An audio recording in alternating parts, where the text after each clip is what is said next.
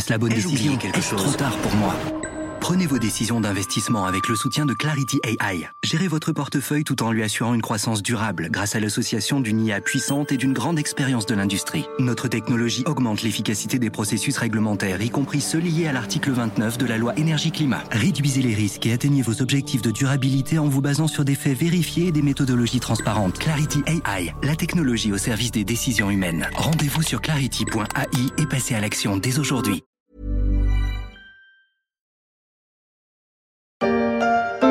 Personnel soignant, routiers, caissières, agriculteurs, bouchers, boueurs, boulangers, et j'en passe et j'en oublie.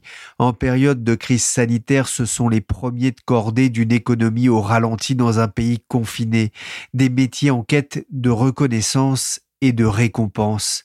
Mais au fait, que devient la Startup Nation? Marocco, c'est le merging. Alors donne-moi ta réponse F. Et pour célébrer le closing, une escapade à station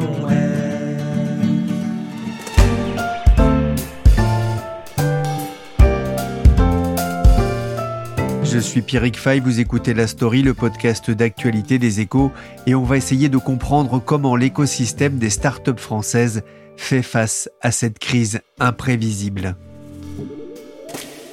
Cela peut paraître ésotérique de parler start-up lorsque l'attention se concentre sur le système de santé, mais c'est indispensable si nous voulons continuer à créer des emplois, à assurer notre souveraineté technologique, nous devons impérativement soutenir nos start-up. Ces mots sont ceux de Cédric O, secrétaire d'État en charge du numérique. C'était le 25 mars dans un entretien accordé aux échos. Soutenir nos start-up pour ne pas hypothéquer l'avenir, et déjà penser à l'après-crise, car ces jeunes valeurs de croissance, souvent en recherche de capitaux pour grandir, risquent aussi de laisser des plumes dans la récession qui s'annonce en France et dans le reste du monde. La plupart n'ont pas connu l'explosion de la bulle Internet au début du millénaire et vivent leur première crise existentielle. J'ai appelé Guillaume Brégeras au téléphone, c'est le chef du service Startup aux échos. Son quotidien, c'était de rencontrer les jeunes créateurs et créatrices d'entreprises et leur quête de capitaux pour se développer. Je lui ai demandé quel était aujourd'hui l'état des lieux de ce qu'on appelle la French Tech. Alors Pierrick, la French Tech, elle est un peu comme euh, l'ensemble du pays et l'ensemble de l'économie, elle est dans un état de sidération. Hein. Lorsque je parle à des entrepreneurs ou des investisseurs, c'est le premier mot qui leur vient euh, à l'esprit. En revanche, ils sont sidérés, mais également dans l'action. C'est-à-dire qu'ils ont cette capacité, de par leur habitude, à devoir se débrouiller tout le temps. Quand on lance une entreprise, on est obligé de, c'est le système D, on doit trouver des solutions à tous les problèmes. Donc, ils sont habitués à gérer des périodes de très très gros stress et donc euh, voilà, ils sont dans un état qui mélange à la fois sidération et une, une action euh, très très intense. Le gouvernement multiplie les mesures d'urgence pour euh, faire face à l'épidémie de coronavirus et à ses conséquences sur le plan économique. L'État va notamment débloquer 4 milliards d'euros pour soutenir les entreprises du secteur technologique essentiellement. On a entendu hein, sur BFM TV, l'État a annoncé le déblocage de 4 milliards d'euros pour aider les startups. En quoi va consister ce plan? Alors le plan de 4 milliards d'euros annoncé par Cédric O, il consiste en, plusieurs éléments, plusieurs outils en fait. La philosophie derrière ce plan d'aide, euh, faut peut-être déjà le rappeler parce que ça peut paraître un peu incongru de flécher 4 milliards d'euros aujourd'hui alors qu'on voit euh, les manques qui peuvent euh, exister par exemple dans le, dans le système de santé. Mais en revanche, il faut bien comprendre que euh, ces 4 milliards, ils sont là pour soutenir une économie qui allait être l'une des premières pourvoyeurs d'emplois en France. En 2020, on prévoyait minimum 25 000 créations nettes d'emplois en France dans les startups, ce qui était entre un cinquième et un dixième des créations d'emplois en France. Donc déjà, c'est vraiment pour soutenir fortement l'emploi et des emplois euh, très qualifiés dans la tech et c'est également pour soutenir la souveraineté euh, technologique de la France. Donc il y a vraiment un axe stratégique qui explique pourquoi on débloque aujourd'hui euh, ces 4 milliards. Ensuite, ces 4 milliards, ils se découpent en plusieurs tranches. Une principale consiste en des prêts et ça, ça rentre finalement dans le dispositif de l'État qui est plus global et qui permet aux entreprises d'emprunter de l'argent aujourd'hui pour faire face à des besoins de trésorerie à des conditions euh, extrêmement euh, favorables. Ça, ça s'appelle le prêt à taux zéro et donc l'enveloppe, elle est portée à 1,3 milliard pour les startups.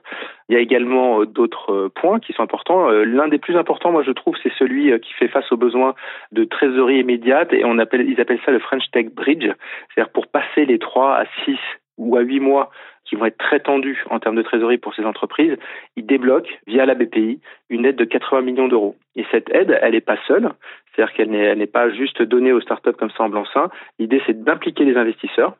Et donc, à chaque fois que l'État, via BPI, va mettre un million d'euros, 2 millions, les investisseurs historiques d'une start-up s'engagent à mettre au moins la même somme. L'idée, c'est que ces entreprises n'aient pas de souci de financement, là aussi, pour assurer leur pérennité. Hein. Voilà, l'idée, c'est de protéger euh, le financement de ces entreprises, puisque forcément, elles sont entre celles qui viennent de lever, qui ont de l'argent en banque et qui vont pouvoir passer cette crise sans trop, trop de problèmes, et celles qui étaient sur le point de lever de l'argent et qui se retrouvaient euh, avec une trésorerie euh, mise à mal, il y a vraiment des écarts très, très marqués. Et l'idée de ce plan d'aide, c'est vraiment de soutenir celles qui sont vraiment dans la difficulté, celles qui devaient lever et qui n'avaient plus les moyens de pouvoir euh, tenir euh, et payer les salaires pendant un mois, deux mois, trois mois. Donc on est vraiment dans ce degré d'urgence et il faut bien rappeler que si ces startups ont besoin urgemment d'argent, frais, c'est parce qu'elles sont sur un modèle de croissance qui est très typique, à savoir d'investir beaucoup de moyens financiers à un stade de l'entreprise qui est très jeune pour pouvoir aller chercher de l'hypercroissance et des parts de marché très rapidement.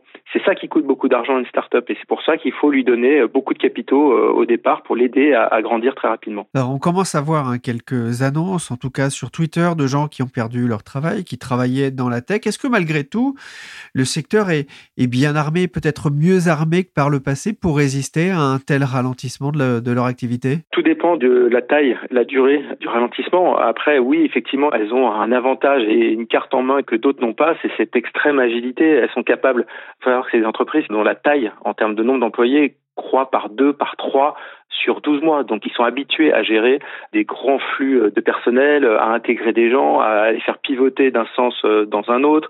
Donc ils ont ils ont cette habitude. Donc moi j'ai pas d'inquiétude sur le fait que tous ces entrepreneurs vont pouvoir passer le pont, pour reprendre l'image d'un médecin.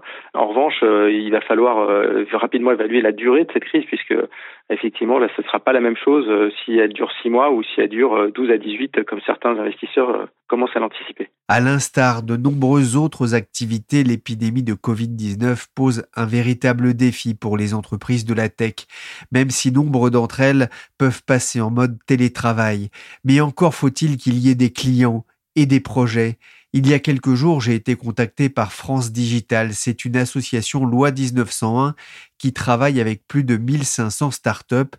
Je me suis dit qu'elle était bien placée pour savoir comment le secteur résistait et s'adaptait à la crise.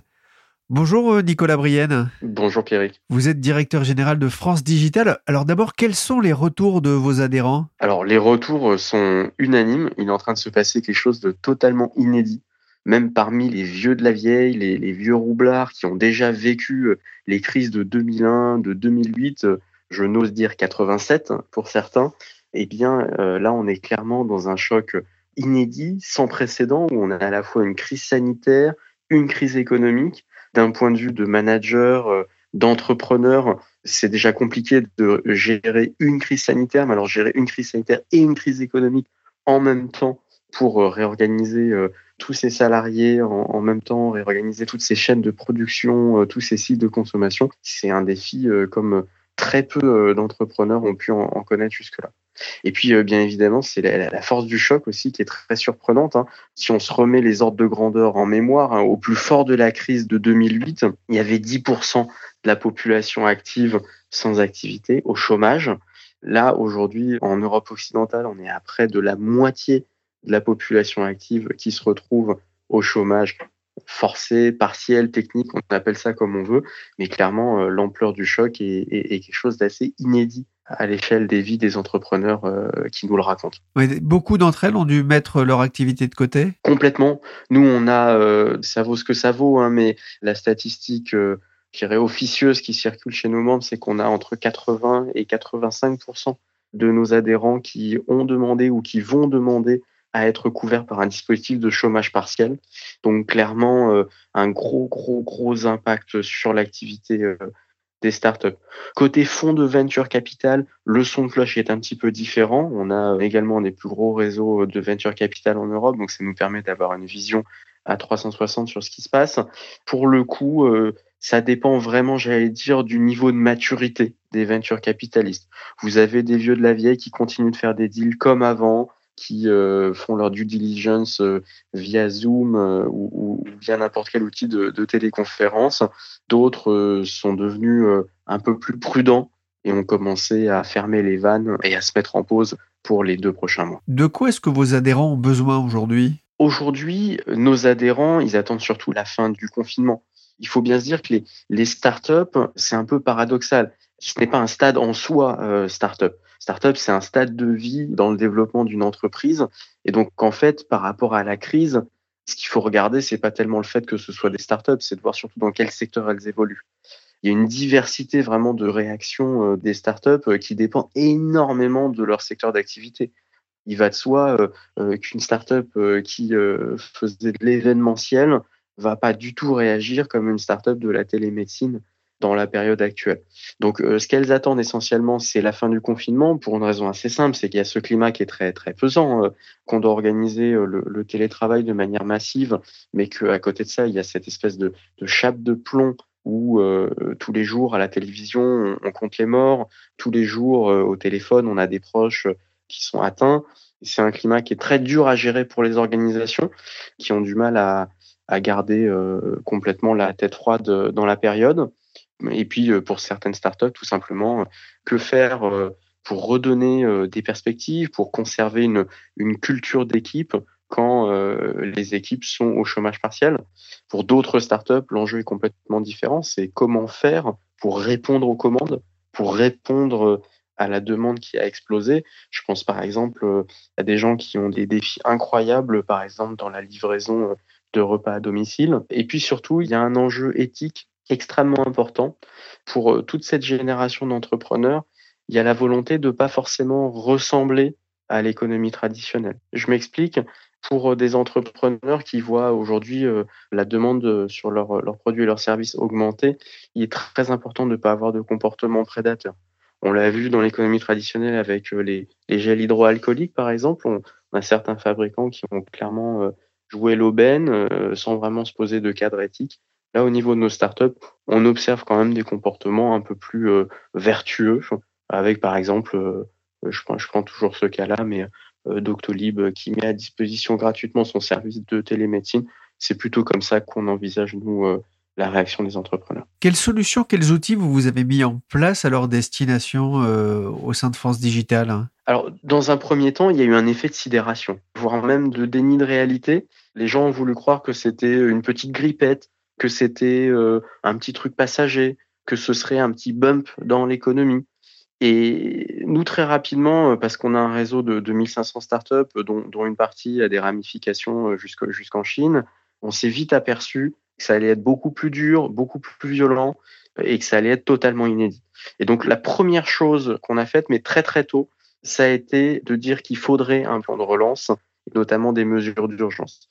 Et donc la, la, la première chose qu'on a fait nous au niveau de, de, France Digital, ça a été de prendre euh, un PNL type d'une startup et de voir quelle ligne allait être impactée. Et euh, en face de chaque ligne, comment l'État, le gouvernement pouvaient euh, aider. Alors euh, avec un dispositif de chômage partiel, avec un report d'URSAF, avec bref, on a essayé de prendre toutes les lignes du PNL d'une entreprise, toutes les lignes du budget d'une entreprise pour voir comment on pouvait mettre en place des mesures d'urgence. En 48 heures, on a monté ça. On l'a proposé euh, au ministre, à Cédrico, qui euh, en a repris euh, une bonne partie. On, continue à batailler sur les quelques mesures qui n'ont pas encore été mises en place par le gouvernement, mais il y a eu une réaction, j'allais dire, rapide et efficace des, pouvoirs publics. Et donc, ça, voilà, ça a été vraiment notre première réaction, nous, à France Digital. Et puis ensuite, ça a été, une fois qu'on a, on a tiré la sonnette d'alarme, ça a été de faire en sorte que les infos circulent. Passé l'effet de sidération, il y a eu une formidable agitation. Et on a vu euh, vraiment euh, les gens communiquer dans tous les sens, les administrations euh, sortir plein de process et plein de mesures. Et il a fallu guider vraiment dans cette masse d'informations qui était extrêmement dure à naviguer toutes nos startups. Je pense qu'on a fait plutôt du bon boulot. Hein. Comme je vous disais, près de 80% d'entre elles ont pu obtenir ou sont en train d'obtenir le, le chômage partiel on a joué ce rôle euh, qui est un, beau rôle d'amortisseur de choc pour nos adhérents. France Digital a aussi mis en place des outils comme un kit de survie pour les startups ou une plateforme avec des solutions comme la garde d'enfants par exemple. Et aussi Nicolas Brienne le disait pour l'utilisation de la procédure de chômage partiel.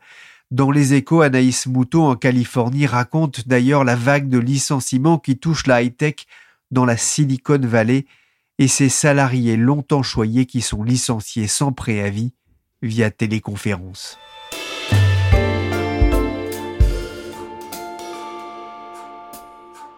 4 milliards pour la French Tech. On en parlait à l'instant avec Nicolas Brienne, mais on peut quand même se poser la question pourquoi ces entreprises ont-elles besoin d'un plan spécifique, sachant que le gouvernement a aussi pris des mesures en faveur des PME Eh bien, tout simplement parce que les startups euh, ont des spécificités. Je rappelle souvent, ce sont certes euh, bien souvent des PME, mais avec euh, au moins deux spécificités. La première, c'est qu'elles sont moins dépendantes du crédit pour se financer. Et donc, toutes les mesures qu'on a pu voir sur les garanties de crédit, les prêts trésorerie, etc., etc., sont utiles, mais ça ne suffisait pas pour les startups qui, elles, plutôt se financent avec du capital. Donc, typiquement, c'est pour ça qu'on a demandé beaucoup de mesures pour s'assurer que le, financement en amorçage pour les toutes petites boîtes soit maintenu. Il y a une spécificité des startups du fait de leur modèle économique, et tout ça pouvait pas être adressé uniquement dans un plan PME. Le deuxième point qui me paraît important de rappeler, c'est il serait indécent de dire que les startups sont les plus à plaindre dans la période. Elles ont beaucoup levé d'argent ces 18 derniers mois. Les fonds de capital risque qui les accompagnent ont beaucoup levé d'argent ces 18 derniers mois et ils ont les capacités de refinancer, je dirais pas la totalité de leur portefeuille, mais au moins une partie au cours d'un cycle économique, c'est-à-dire probablement au cours des cinq prochaines années. Donc, c'est extrêmement important pour nous de tirer le signal d'alarme, de montrer les, fragilités de cet écosystème, mais de le faire avec, euh, avec beaucoup de mesures, en rappelant que aujourd'hui, euh, nos PME qui font de la sous-traitance automobile dans le centre de la France sont bien évidemment euh, beaucoup plus impactées par le choc tel qu'on le connaît aujourd'hui. Oui, Cédrico expliquait que la France a, mis dix ans à construire ce tissu de start-up. C'est important de l'aider à sortir plus fort de, de la crise? Je crois que c'est fondamental ce qui est en train de se passer, euh, les crises, ce sont des accélérateurs. Et euh, on l'a vu euh, ces 15 derniers jours, il y a eu des mouvements massifs qui se sont produits et plus rien ne sera comme avant. On est passé brutalement de la transformation digitale comme théorie à la transformation digitale comme pratique. On a vu des organisations entières basculer en télétravail alors que ça faisait des années qu'elles pensaient pas ça possible. On a vu des, mastodontes du CAC 40 basculer en mode collaboratif et en mode décentralisé en une semaine, alors que euh, rien ne les présageait à, remettre en cause leur verticalité. On a vu l'éducation nationale euh, commencer à faire des cours sur Snapchat. Il y, a des choses qui sont en train de se passer, qui sont assez inédites. Et euh, je pense que c'est là qu'il faut instaurer un parallèle avec l'économie de guerre. Le président de la République a beaucoup, beaucoup insisté sur le fait qu'on était en guerre, on était en guerre, etc. Quand on regarde un peu ce qu'ont écrit les économistes sur justement les, les fameux moments d'économie de guerre, ils mettent en avant un concept qui me paraît important, qui est le concept d'effet cliqué. C'est-à-dire que ce qu'ils disent, c'est pendant les phases d'économie de guerre, les ménages, les entreprises prennent des habitudes de, consommation, de production, et une fois que le conflit est fini, ces habitudes de consommation et de production sont là pour durer. C'est-à-dire que ce qu'on pensait temporaire et provisoire devient permanent et durable. Et je pense que c'est exactement ce qui va se passer. Ce qui va se passer, c'est que on a euh, des habitudes en ce moment, des habitudes de travail, des habitudes de consommation que l'on pense temporaires, mais qui sont là pour durer. Et le numérique a un rôle euh, essentiel à jouer là-dedans. On a eu une accélération ces 15 derniers jours de la transformation digitale, et vous verrez que les startups auront un rôle euh, essentiel à jouer pour rendre tout cela durable. Est-ce qu'il y a déjà de la, de la casse parmi vos adhérents? Alors, L'avantage des dispositifs de chômage partiel, c'est que ça permet quand même de préserver l'activité, de préserver les salariés. C'est hyper important. Je dis souvent, les startups sont l'émanation même de l'économie du savoir et d'une économie basée sur le capital humain. Et donc, euh, être capable de préserver ses talents dans la durée en période de crise, c'est fondamental. Et c'est pour ça que ce dispositif de chômage partiel est hyper important. Donc aujourd'hui, non, on n'a pas de casse à proprement parler. Il est encore un peu tôt euh, pour voir euh, s'il y a eu des procédures de sauvegarde, des faillites, ce genre de choses. Pour l'instant, les venture capitalistes, donc les fonds de capital risque, jouent le jeu en refinançant toute ou partie de leur boîte. Il faut souligner également le rôle de la Banque publique d'investissement, qui est une spécificité française, là encore, mais qui permet quand même d'avoir un rôle assez moteur de l'État dans la capacité de l'écosystème à traverser une crise. Les entreprises du numérique se mobilisent dans cette crise et qu'elles fassent en sorte de mettre leurs euh, services à disposition, soit de manière euh, avec des tarifs réduits, soit de manière gratuite. Donc je lance aujourd'hui un appel à toutes ces entreprises de la tech. Écrivez-nous, Signalez-nous euh, l'ensemble des solutions que vous êtes prêts à mettre euh, à disposition des entreprises, des administrations, des citoyens dans cette période un peu difficile. Et nous, on les mettra en avant et on en fera quelque part euh, la publicité pour montrer que la tech se mobilise. Je donne l'adresse, c'est mobilisation-covid.numérique.gouv.fr. Alors Cédrico, secrétaire d'État au numérique sur BFM TV, appelait le 10 mars les entreprises de la tech à se mobiliser. Est-ce que cette crise, dans le même temps, ça peut être aussi une opportunité pour un certain nombre de jeunes pousses, notamment dans le domaine de la santé ou de l'e-commerce? Comme je vous le disais, cette crise est un accélérateur de transformation numérique. Les grands groupes aujourd'hui euh, sont en train de s'apercevoir que ce n'était pas des petits POC euh, qu'il fallait faire, c'était des choses assez massives. Et je crois que cette crise va avoir une vertu, c'est qu'on va redécouvrir l'intérêt d'avoir une innovation utile. On le voit avec tous les débats là aujourd'hui autour euh, des médicaments contre le Covid-19.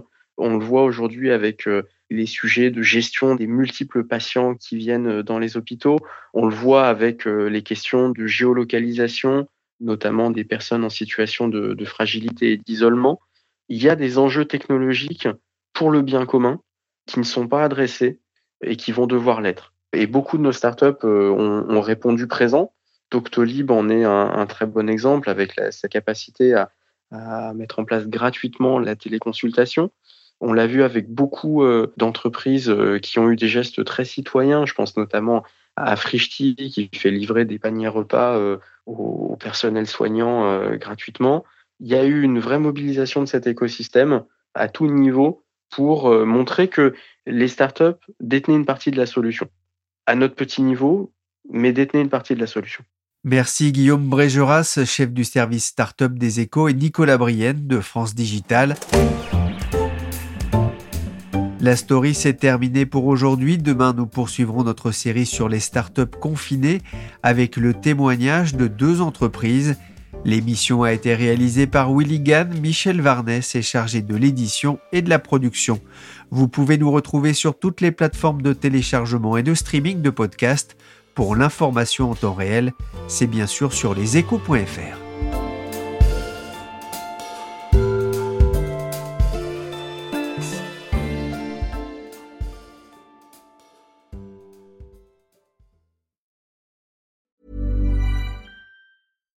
Here's a cool fact a crocodile can't stick out its tongue. Another cool fact you can get short term health insurance for a month or just under a year in some states. United Healthcare short term insurance plans are designed for people who are between jobs, coming off their parents' plan, or turning a side hustle into a full time gig. Underwritten by Golden Rule Insurance Company, they offer flexible, budget friendly coverage with access to a nationwide network of doctors and hospitals. Get more cool facts about United Healthcare short term plans at uh1.com. Hey, it's Danny Pellegrino from Everything Iconic. Ready to upgrade your style game without blowing your budget? Check out Quince. They've got all the good stuff shirts and polos, activewear, and fine leather goods, all at 50 to 80% less than other high end brands. And the best part? They're all about safe, ethical, and responsible manufacturing.